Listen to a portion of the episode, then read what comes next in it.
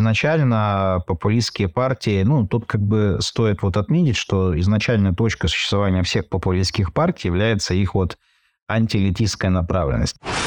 Ну, наверное, с двумя, да. То есть Аристотель и Никола Макиавелли.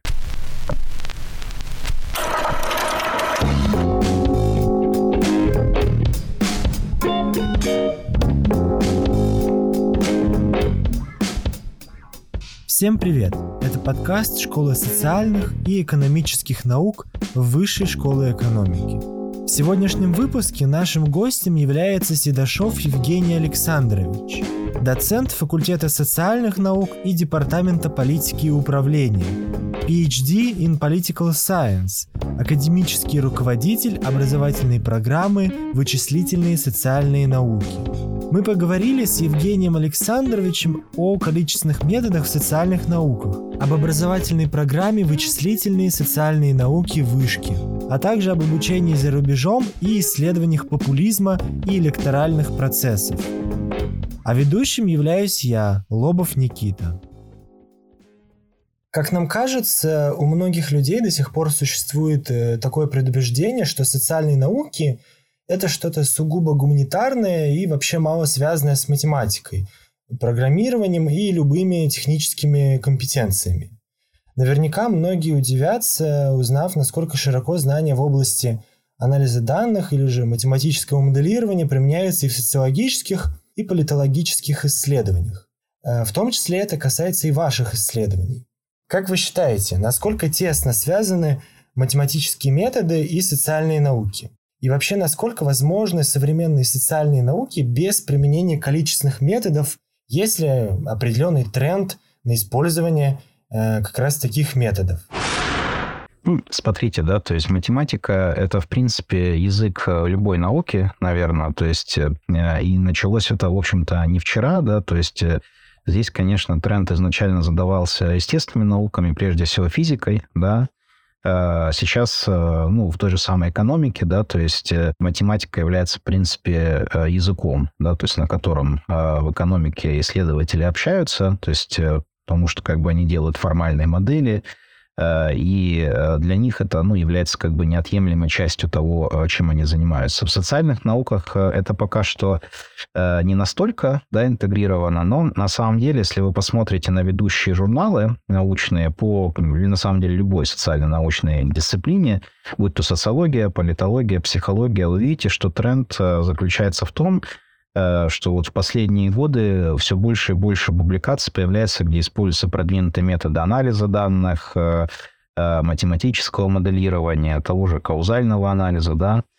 И этот тренд будет только возрастать в будущем, потому что количество доступных данных увеличивается, и мы должны их как-то анализировать, получать какие-то интересные выводы на основе этих данных. Поэтому мне кажется, что взаимосвязь здесь Э, очень как бы очевидная, э, но э, тут как бы нужно понимать, да, что в основном все-таки в социальных науках мы в большей степени используем математику вот как именно инструмент для анализа данных, для именно получения каких-то выводов о взаимосвязи между переменными.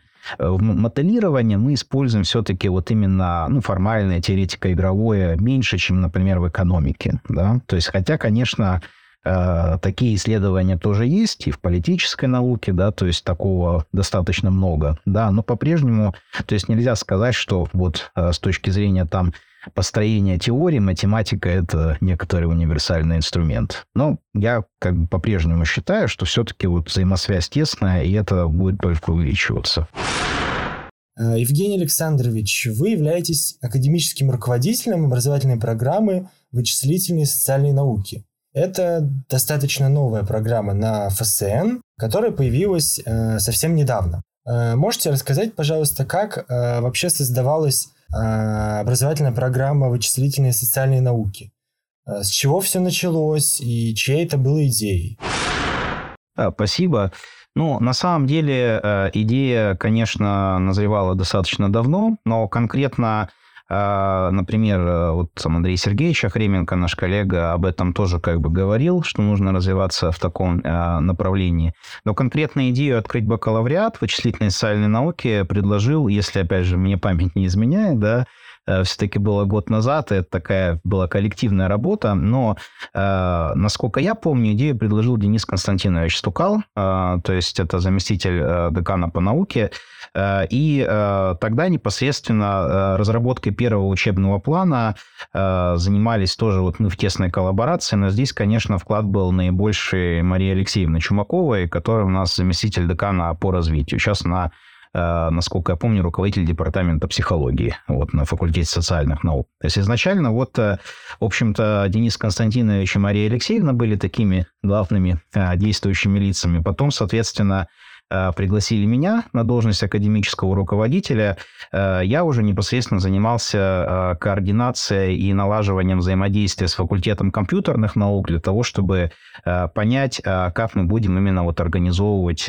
взаимодействие по части курсов в области программирования, анализа данных, математического анализа и так далее. Ну, в итоге мы с факультетом компьютерных наук наладили, я считаю, вполне себе Э, хорошее партнерство. Э, сейчас э, курсы по программированию наши студенты проходят там, да. Курсы по математике в итоге взяла кафедра общеуниверситетской высшей математики. То есть преподаватели этой кафедры у нас ведут эти дисциплины. Ну, соответственно говоря, там был еще некоторый такой процесс утверждения формального программы, да, то есть нужно было ее утвердить сначала на учебно-методическом совете, коллеги нам Э, дали, в принципе, э, очень э, конструктивные, полезные комментарии. Затем программу уже утвердили на общеуниверситетском ученом совете. Ну, а дальше, собственно говоря, все это полетело. Мы потом еще при активной помощи Екатерины Владиславовны Кручинской и, собственно говоря, научного руководителя Ярослава Ивановича Кузьминова наладили сотрудничество с ВКонтакте. Да, то есть ВКонтакте теперь у нас официальный партнер – Э, образовательной программы. То есть, в общем и целом, э, сейчас вот, ну, вот это э, более-менее в таком режиме работает. Получается, как нам кажется, неплохо. Мы успешно провели приемную кампанию, набрали 33 студента. У нас наибольший сейчас процент победителей Олимпиад среди всех программ факультета социальных наук. То есть я думаю, что мы со своей задачей привлечения студентов, наиболее активных, наиболее мотивированных, Э, справились успешно. А как вы думаете, кому подойдет эта программа? Следует ли идти на ВСН тем абитуриентам, которые хотят получить продвинутые технические компетенции, но сомневаются в своих знаниях в области математики? И какие вообще компетенции дает ВСН? Ну, я думаю, что э, наиболее э, подходящая эта программа будет для студентов, которые, вот скажем так, мечутся между математикой, с одной стороны, математическими дисциплинами, а с другой стороны, им нравятся какие-то вот именно социально-научные дисциплины. То есть, например, человек интересуется э, политической наукой, с одной стороны, а с другой стороны, ему также нравится математика, э, дисциплины, связанные с математикой, с программированием. Вот такие как бы студенты, для них наша программа подойдет ну, прям а, оптимально, да. А, но на самом деле, если даже вот у студента нет э, каких-то вот таких продвинутых компетенций в области математики, но он хочет э, стать первоклассным специалистом в своей научной области, например, политология, социология или психология, или государственное муниципальное управление, то мы как бы тоже таких студентов ждем, потому что Э, если студент мотивирован, мы считаем, что программу нашу освоить будет возможно. Хотя, конечно, она с точки зрения технических требований сложнее, чем родовая программа. С точки зрения компетенции, мы здесь сделаем, конечно, акцент прежде всего на анализе данных. Да? То есть анализ данных, машинное обучение, науки о данных. Это те дополнительные компетенции, которые вы сможете получить у нас на программе, которых на родовой программе, ну, нельзя сказать, что их нет. На родовых программах тоже есть дисциплины по программированию, по анализу данных, просто, конечно, в гораздо меньшем объеме. То есть у нас э, мы ориентируемся на то, что ваш уровень подготовки должен быть примерно сопоставим со студентами профильных специализаций, таких как, например, прикладная математика и информатика, с которой мы, собственно говоря, вот э, сейчас активно работали при открытии программы. А, поэтому вот а, на это прежде всего нужно ориентироваться. Дисциплины по математическому моделированию тоже, естественно, у нас в учебном плане есть. Э, теория игр, вычислительное моделирование. То есть вот акцент именно прежде всего э, на этом.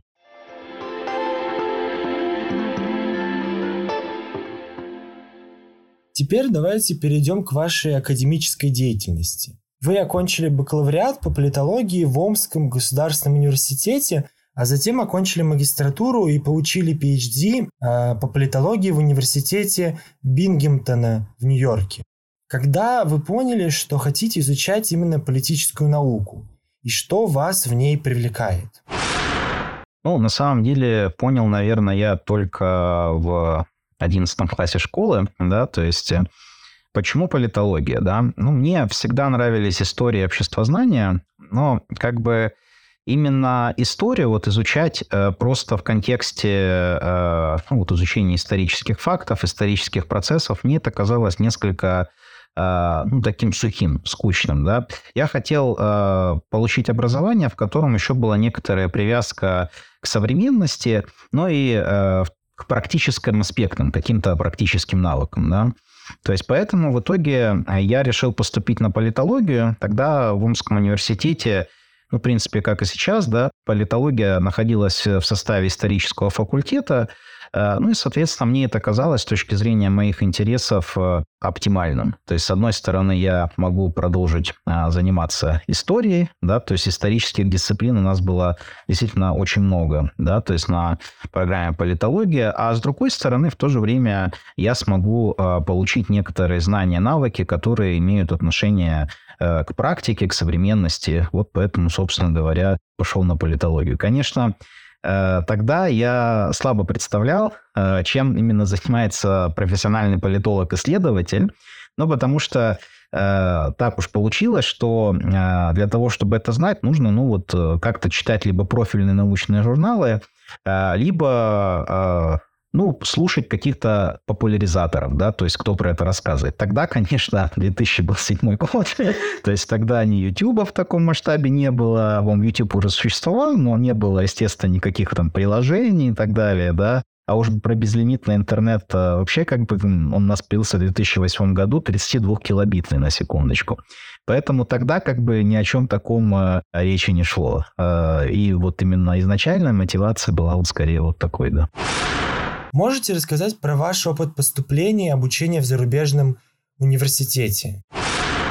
Да, смотрите, это тоже довольно интересная история. А, я а, поступил в США, в тот университет, где, соответственно, я учился, а, по обменной программе Фулбрайта. То есть есть такая программа, соответственно, это, ну, как там любая обменная программа, вы подаете заявку, сдаете экзамены, нужно было сдать TOEFL и GRE, затем уже программа, э, если вы пройдете все стадии отбора, то есть, соответственно, там была стадия, сначала нужно было написать мотивационное письмо и описание своих интересов, э, в том числе научных. Затем был второй этап собеседования, да, то есть для тех, кто прошел по результатам первого этапа. Затем уже по результатам тестов вас распределяли э, в определенный университет. Вот.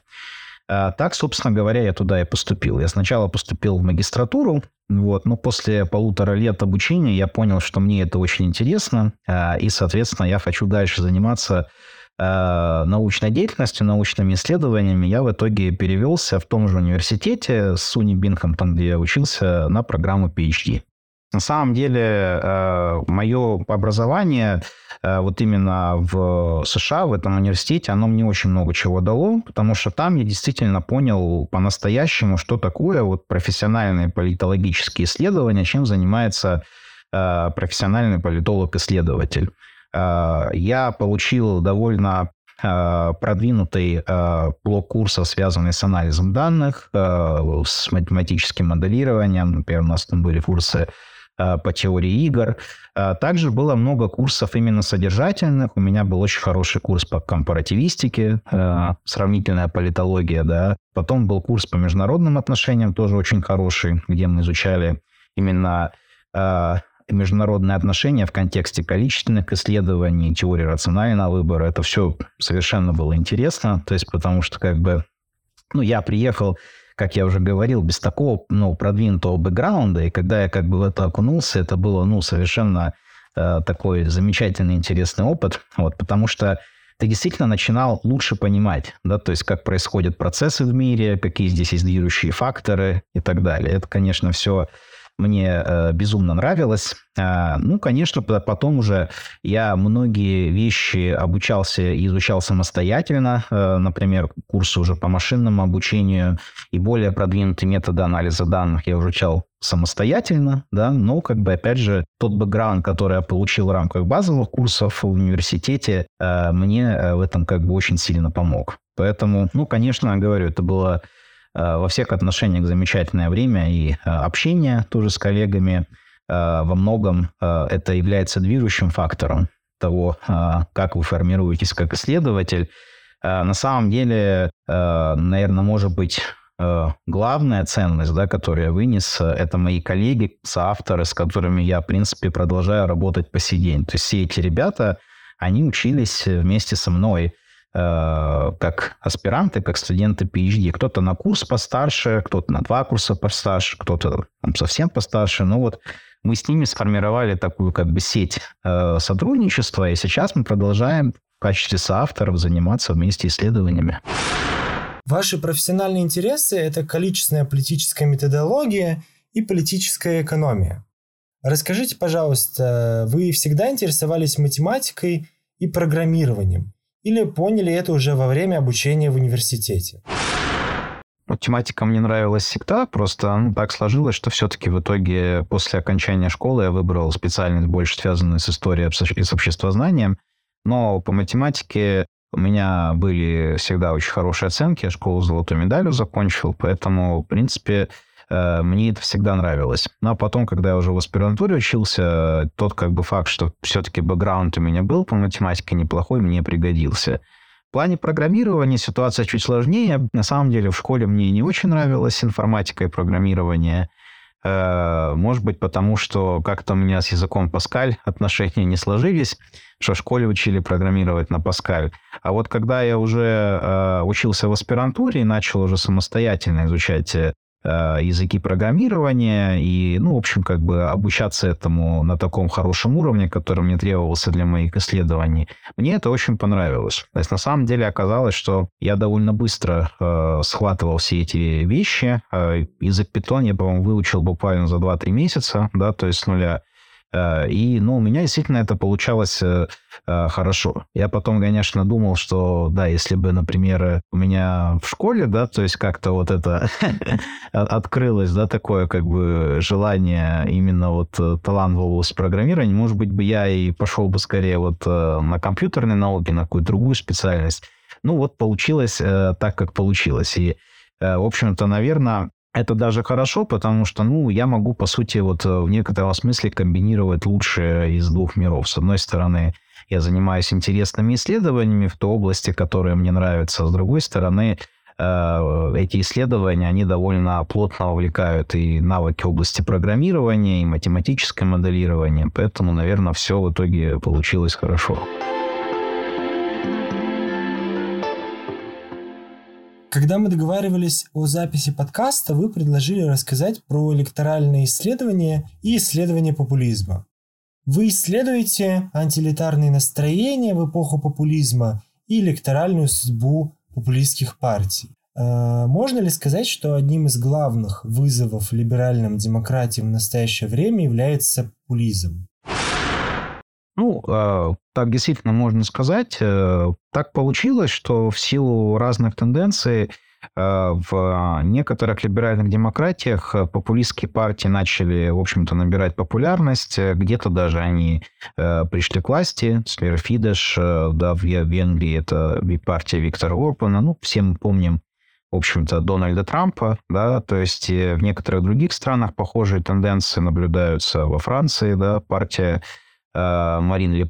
Э, и, ну, происходит это в силу разных причин, да, то есть в Америке, наверное, большую роль э, сыграла глобализация, то есть и тот факт, что Э, большое количество людей, э, в общем-то, в связи с глобализацией потеряло э, возможность заработка. То есть, условно, рынок труда перестроился, и те навыки, которые были, в принципе, востребованными раньше, и которые позволяли людям с этими навыками достаточно комфортно, безбедно существовать, они оказались неактуальными, потому что вот это именно работу, связанную со сборкой, производством, компании начали переносить активно в страны Азии, где ну, более дешевая рабочая сила. Поэтому получилось, ну, в общем, э, вот так. Да. То есть как это будет в будущем и чем это в итоге закончится, э, мы не знаем, но как бы из того, что э, говорят наши исследования, да, наши наблюдения, скорее следует, что эти партии, да, популистские, они э, при э, наборе популярности скорее немножко адаптируют свою повестку, становятся менее радикальными и больше вот, э,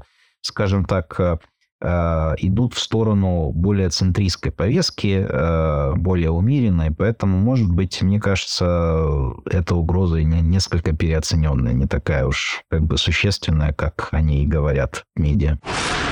А давайте вообще разберемся, что такое популизм. Собственно, в чем Э, суть данного понятия?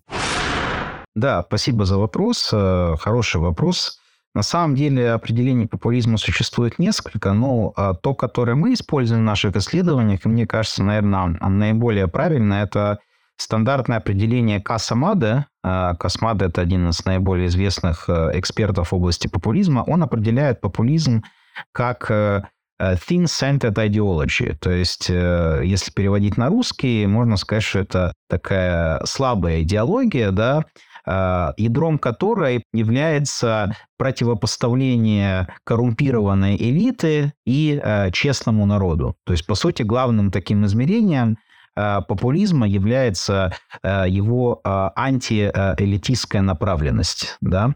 А что такое вот именно слабая идеология? Что здесь имеется в виду? Имеется в виду, что популист себя может прикреплять к любой из э, основных существующих идеологий. То есть популистские партии могут быть как левые, так и правые. Да?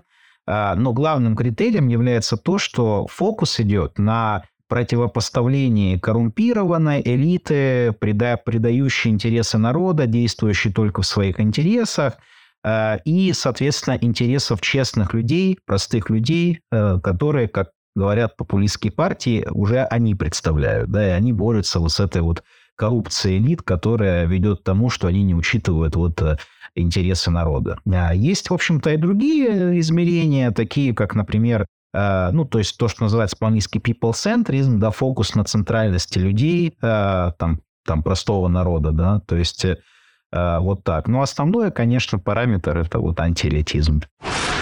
Как изменилось положение популистских партий в политической системе за время их существования?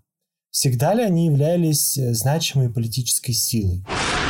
Так было, конечно, не всегда. То есть изначально популистские партии, ну, тут как бы стоит вот отметить, что изначальная точка существования всех популистских партий является их вот антиэлитистская направленность. Иначе бы мы не говорили, что они популистские. Но, как правило, они возникают как такие небольшие движения, да, вот объединяющие людей э, с вот такой вот именно э, негативной установкой по отношению к элитам вообще. То есть не только к конкретным партиям, левым, правым, а вообще в принципе к политическим элитам, которые, как им кажется, не учитывают вот интересы простых людей. Затем эти движения набирали популярность и в итоге становились э, где-то частью политического мейнстрима, где-то по-прежнему они являются скорее вот э, оппозиционными партиями.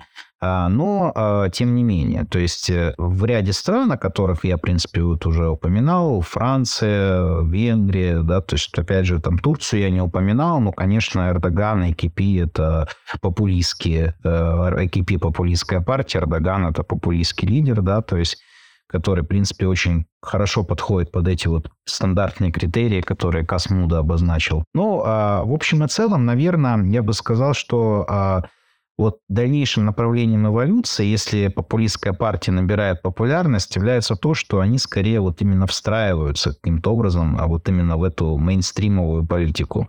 То есть э, очень сложно поддерживать э, свой электоральный успех только на антиэлитизме. Потому что как бы по сути, эти партии же стремятся к тому, чтобы сами стать элитой, чтобы сформировать правительство и так далее. Но если ты формируешь правительство, тогда, собственно говоря, ты сам становишься частью вот этого истеблишмента, который они э, пытаются э, ну, очернить да, в глазах избирателей.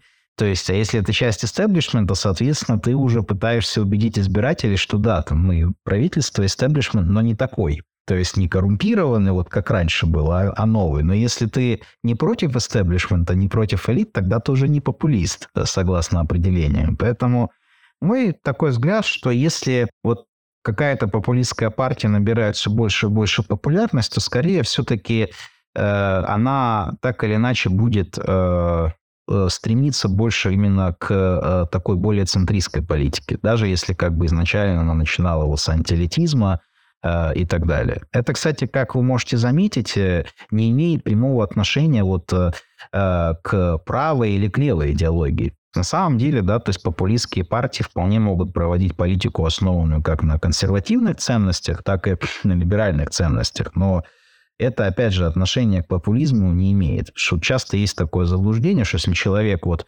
э, или партия, или кандидат э, поддерживает правую идеологию, то он популизм.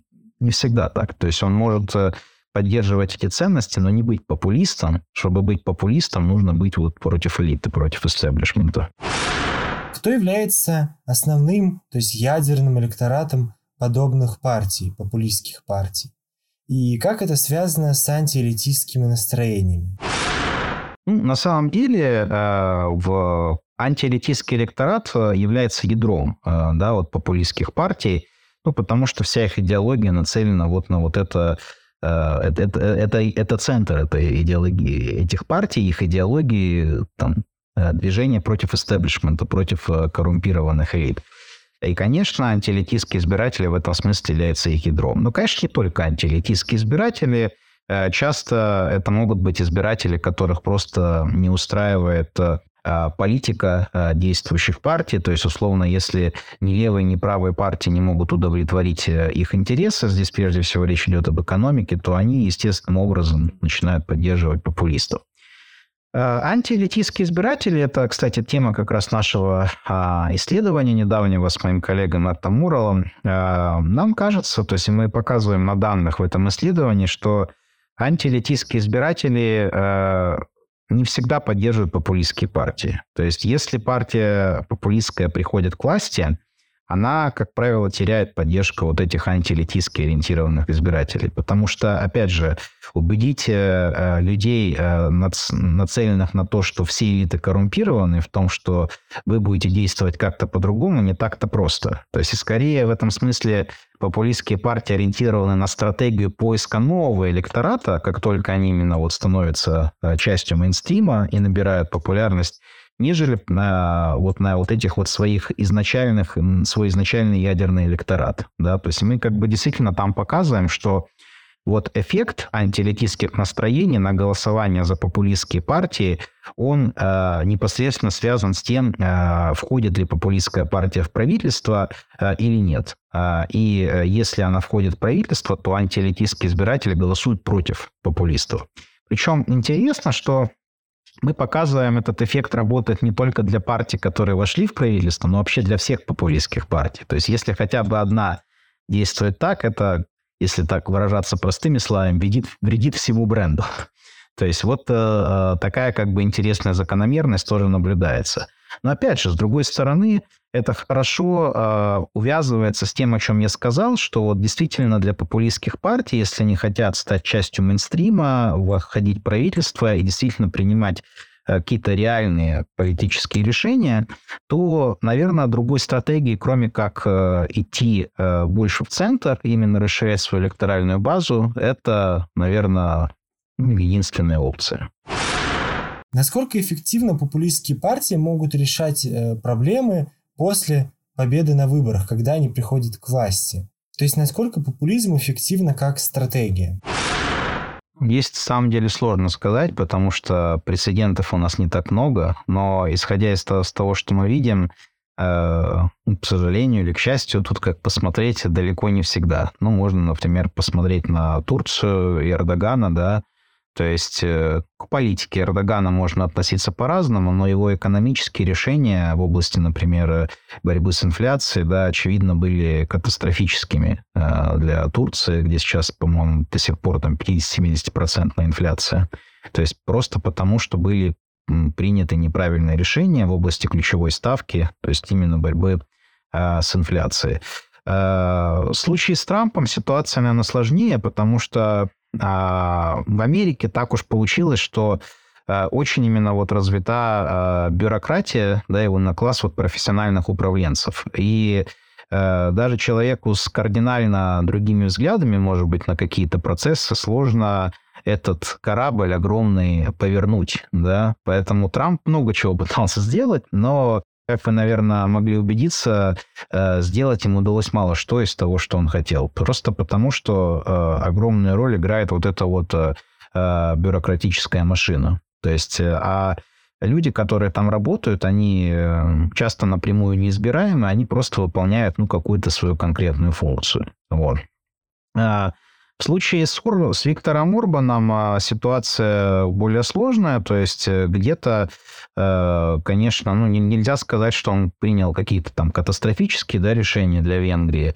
Э, где-то, возможно, да, в текущих условиях он даже, может быть, может воспользоваться преимуществами того, что он пытается выстраивать отношения и с Западной Европой, да, то есть и с Россией, но, с другой стороны, конечно, некоторые э, негативные моменты были. Ну, поэтому э, посмотрим. Есть как бы еще интересные прецеденты, связанные, например, с партией Марин Ле Пен и с случаями, когда представители этой партии побеждали не на федеральных выборах, а на местных. Ну, там федера... Франция не федерация, вы поняли, что я имел в виду, что именно на выборах уровня страны.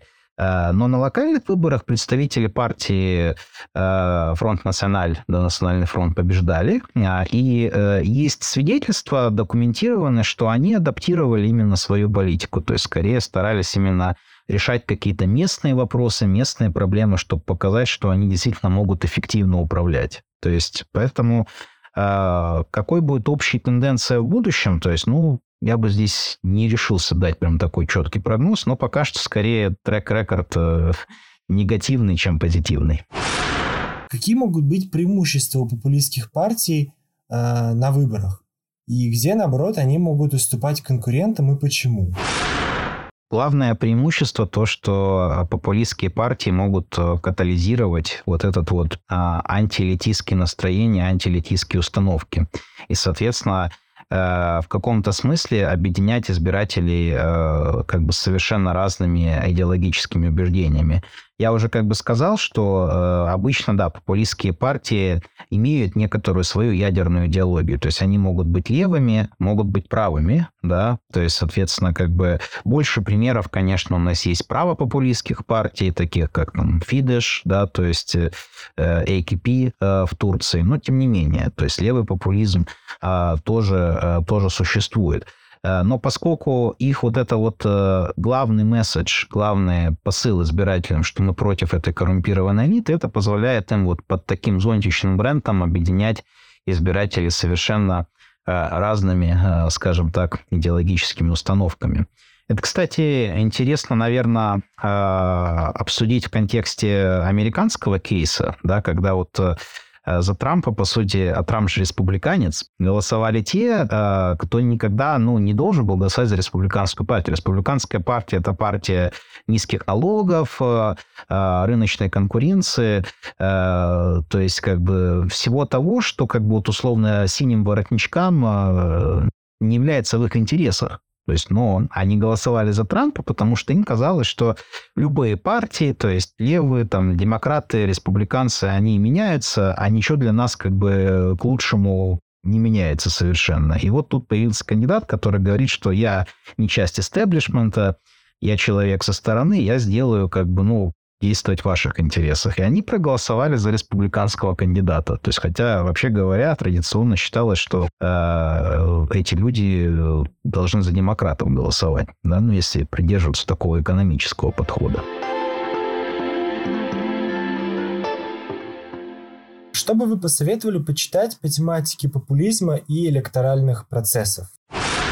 Ну, прежде всего, по популизму работы Касамады, потому что это классик, да, а, и а, работы исследователей связаны с измерением популизма, чтобы просто понимать, как на основе данных вот мы можем понять, кто является популистом, а кто нет. Это значит первое. По поводу электоральных исследований, наверное, надо начать с Энтони Даунса, экономическая теория демократии, да, потому что это базовая книга э, по данному направлению науки.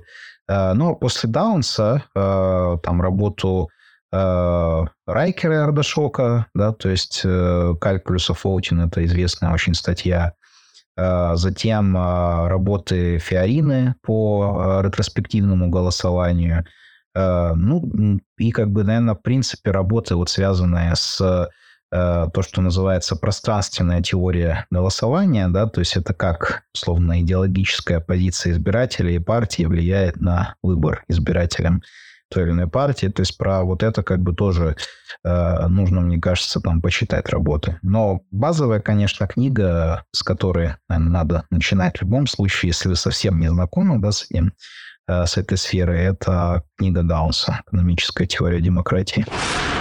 Назовите, пожалуйста, три качества идеального преподавателя. Три качества идеального преподавателя. Так, надо подумать.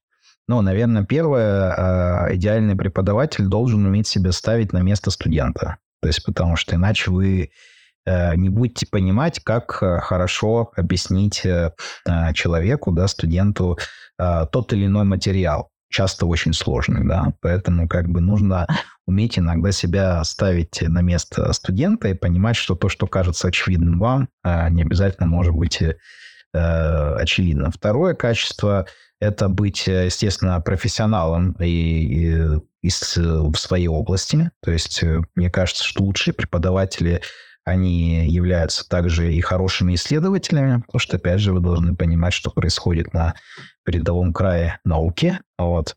Ну и третье, наверное, просто в целом э, серьезно, хорошо относиться к своей работе, готовиться к занятиям и, э, ну, собственно говоря, тратить на это достаточное количество времени, чтобы у вас был высокий курс высокого качества, чтобы студенты получили э, тот курс, который действительно им э, потом в будущем жизни будет полезен.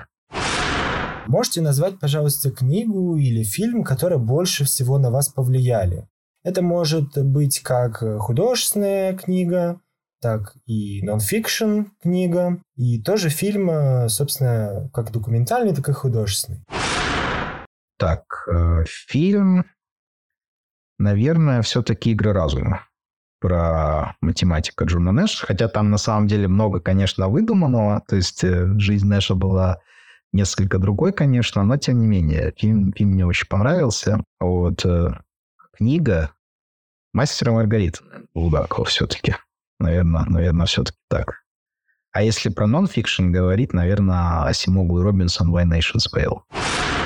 А с каким политическим философом, не живущим ныне, вы бы пообщались? Ну, наверное, с двумя, да. То есть Аристотель и Никола Макиавелли. Я думаю, что если еще в одной комнате было бы, я думаю, что очень интересно.